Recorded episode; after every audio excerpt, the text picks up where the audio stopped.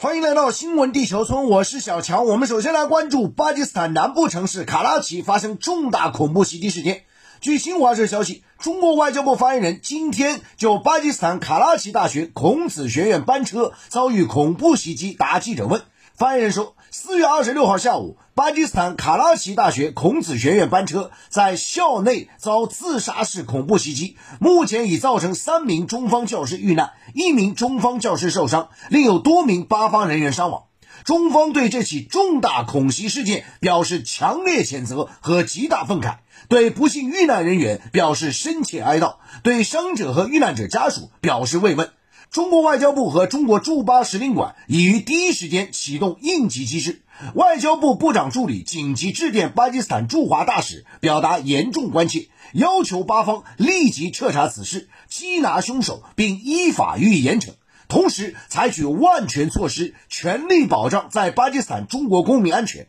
绝不让此类事件再次发生。中国驻巴基斯坦使馆、驻卡拉奇总领馆正同巴方一道，全力做好善后处置工作。发言人说，巴基斯坦总理夏巴兹谢里夫于二十六号晚赴中国驻巴使馆吊唁，表示巴基斯坦政府将对事件进行深入调查，对肇事者严惩不贷，全面加强在巴基斯坦中国人员、项目和机构的安保工作，绝不允许任何势力破坏巴中友谊。信德省和卡拉奇当地政府有关部门已全面展开调查与缉凶工作。发言人表示，中国外交部和驻巴基斯坦使领馆将继续敦促巴基斯坦相关部门做好善后和受伤人员救治工作，坚决打击涉案恐怖组织。中国人的血不能白流，此次事件的幕后黑手必将付出代价。另据《环球时报》今天公开援引美联社报道称。巴基斯坦俾路支分离主义组织俾路支解放军宣称对此次自杀式袭击负责。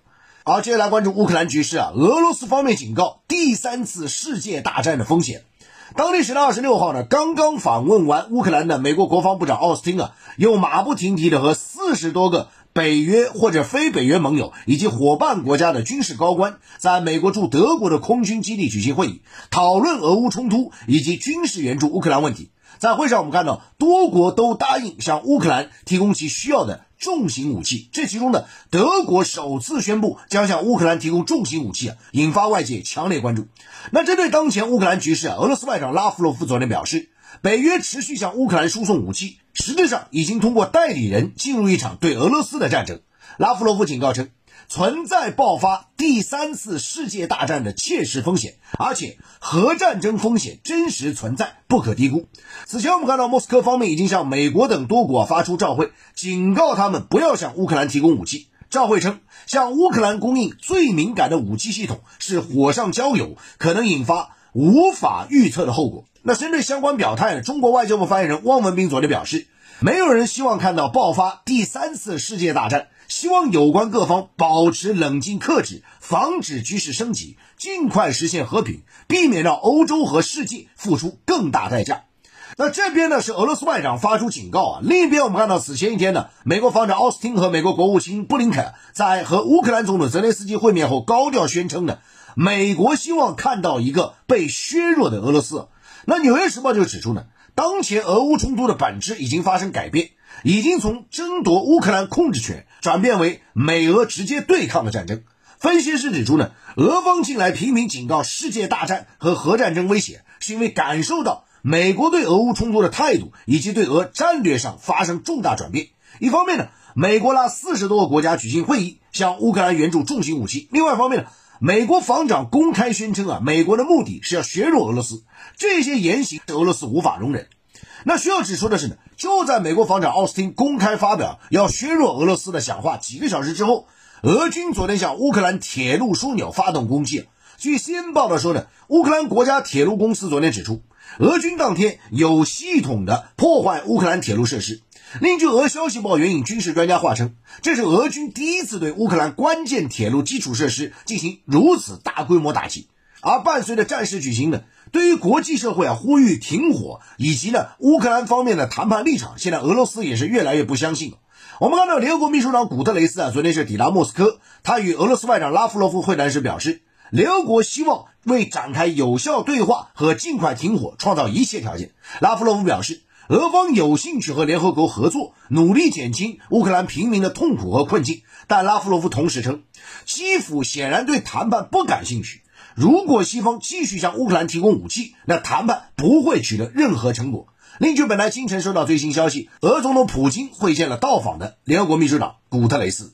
好，我们继续来快速了解环球要闻资讯。据朝中社昨天报道，朝鲜二十五号在平壤市中心的金日成广场举行了大型阅兵式，以庆祝朝鲜人民革命军成立九十周年。报道说，朝鲜劳动党总书记金正恩在阅兵式上发表讲话说，朝鲜决定继续以最快的速度发展本国的核武器，并且做好了随时使用核威慑的准备。金正恩还在发言中表示，要为人民的幸福生活和国家的光荣与胜利而不懈努力。好，新闻地球村这时段来重点聊聊环球商业财经啊。我们首先来话题关注啊，美美国高通胀向世界传导风险啊。那我们看到彭博社昨天援引美国农业部的最新月度展望称呢，预计今年啊，美国的食品价格将上涨百分之五到六。那此外呢，我们看到鸡蛋啊、谷物、烘焙产品以及新鲜水果呢，在美国方面啊，预计也将出现同样涨幅。那另外呢，美国银行分析师甚至预计说啊，美国食品通胀将在今年底达到百分之九啊。那眼下我们看到，食品通胀正在让美国消费者在方方面面感受到生活成本的增加，中低收入家庭对购物已经开始精打细算。雪上加霜的是呢，自疫情爆发以来，美国国内物流问题迟迟没能得到解决，甚至有愈演愈烈的趋势。那财富新闻网就分析说呢，汽油、柴油、天然气价格上涨，加之卡车运输业劳动力短缺造成的供应链问题，只会增加美国人的食品成本、物流成本。而衡量美国货运运输成本的运输货运指数在三月份同比飙升百分之二十四点五。那与此同时啊，这个历史性的高通胀在美国方面导致的生活成本飙升啊。也让美国企业倍感压力哦。美国全国商业经济协会啊，最新一期发布的调查报告显示呢，今年一季度有百分之七十的美国企业表示呢，用工成本大幅上涨，创下这个调查开展四十年来最高纪录。那么在这种情况下，多数企业正将高成本转嫁给消费者身上来涨价啊。而约半数受访企业预计呢，在接下来三个月内会上调其产品价格。那数据显示呢，受到能源和食品价格飞涨啊，以及供应链紧张和消费者需求强劲因素影响的。美国三月份同比的通胀率飙升至百分之八点五，创四十年来新高。那外界预期呢，高通胀给美国经济带来明显阻力啊，而且呢，美国为了应对高通胀的政策也将波及全球经济。我们看到，为了控制通胀，现在美联储加息啊，预期非常强烈，幅度非常大啊，将进一步的推高美元。此举呢，又会给全球的大宗商品和新兴经济体带来负担呢。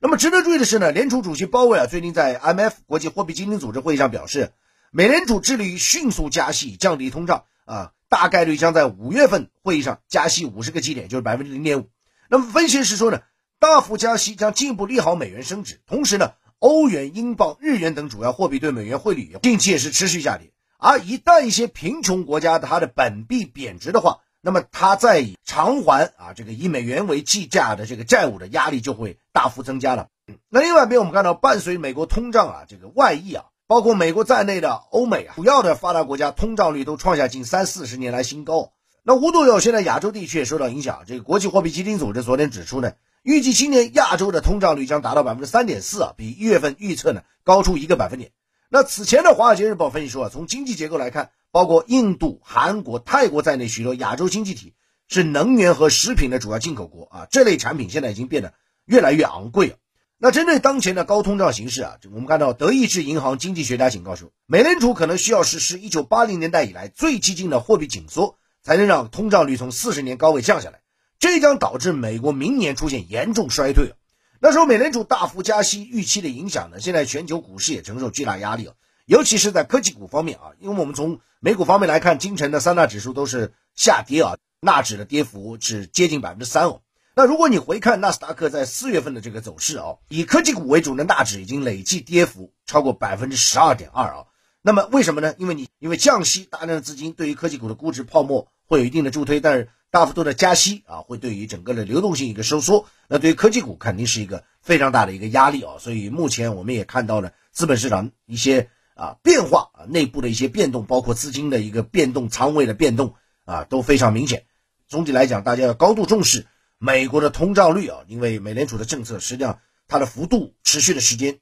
现在紧紧的绑定美国的通胀率，尤其是接下去即将公布的四月份的美国的物价指数啊，它跟三月份的同比涨幅以及三月份、二月份的同比涨幅之间是不是越来越缩小？这是缓解市场焦虑的一个非常重要因素。如果这个同比涨幅进一步扩大，那么对于美联储来讲，它的压力也很大，股市的压力也会更大。好，接着再来看一组环球商业财经资讯啊。根据英国媒体昨天报道，如果印尼国内食用油原料出现短缺，印尼政府可能进一步收紧棕榈油出口限制措施。那么截至目前呢，印尼仍然是计划自二十八号起啊，仅仅是停止出口这个精炼食用棕榈页油啊。不过接下去到底怎么样，还有待观察。那另据了解，俄乌冲突以及西方对俄制裁啊，现在引发全球粮油市场的巨大震荡啊，部分国家也是采取限制出口食用油的措施。另外再来看到股市方面，受经济危机影响的南亚国家斯里兰卡股市啊，连续第二天跌至触发熔断了。斯里兰卡的科伦坡全股指数昨天重挫百分之八点一啊。蓝筹股标普斯里兰卡二十指数更是重挫百分之十哦。那值得一提的是，在二零二一年，斯里兰卡还曾是全球表现第二好股市，涨幅高达百分之八十。但是今年二月初以来，已经跌去了股指就跌去了一半了哦。啊，接着呢看到这个全球知名媒体啊，Twitter 昨天宣布呢，同意将公司以四百四十亿美元价格出售给全球首富马斯克。而该决策啊，距离后者成为推特大股东还不到一个月。那么有媒体预测呢，马斯克执掌推特之后，可能将影响社交媒体的未来生态。将推特推到一个未知领域，甚至会改变全球几十亿人使用社交媒体方式。那么，由于推特呢还带有一定媒体话语权的政治属性啊，这宗交易呢还引发了白宫方面的密切的关注以及焦虑。那对于马斯克收购推特一事呢，现在美国舆论最关心问题之一啊，就是他今后是否会恢复此前封禁的一些违规账号，包括说前总统特朗普的账号啊。福克斯新闻网指出呢，特朗普昨天就明确表态，自己虽然看好马斯克收购推特。但是肯定不会重返推特啊！好，接着再来看到，在巴菲特方面啊，这个世界上最昂贵的午餐将再次拍卖，但是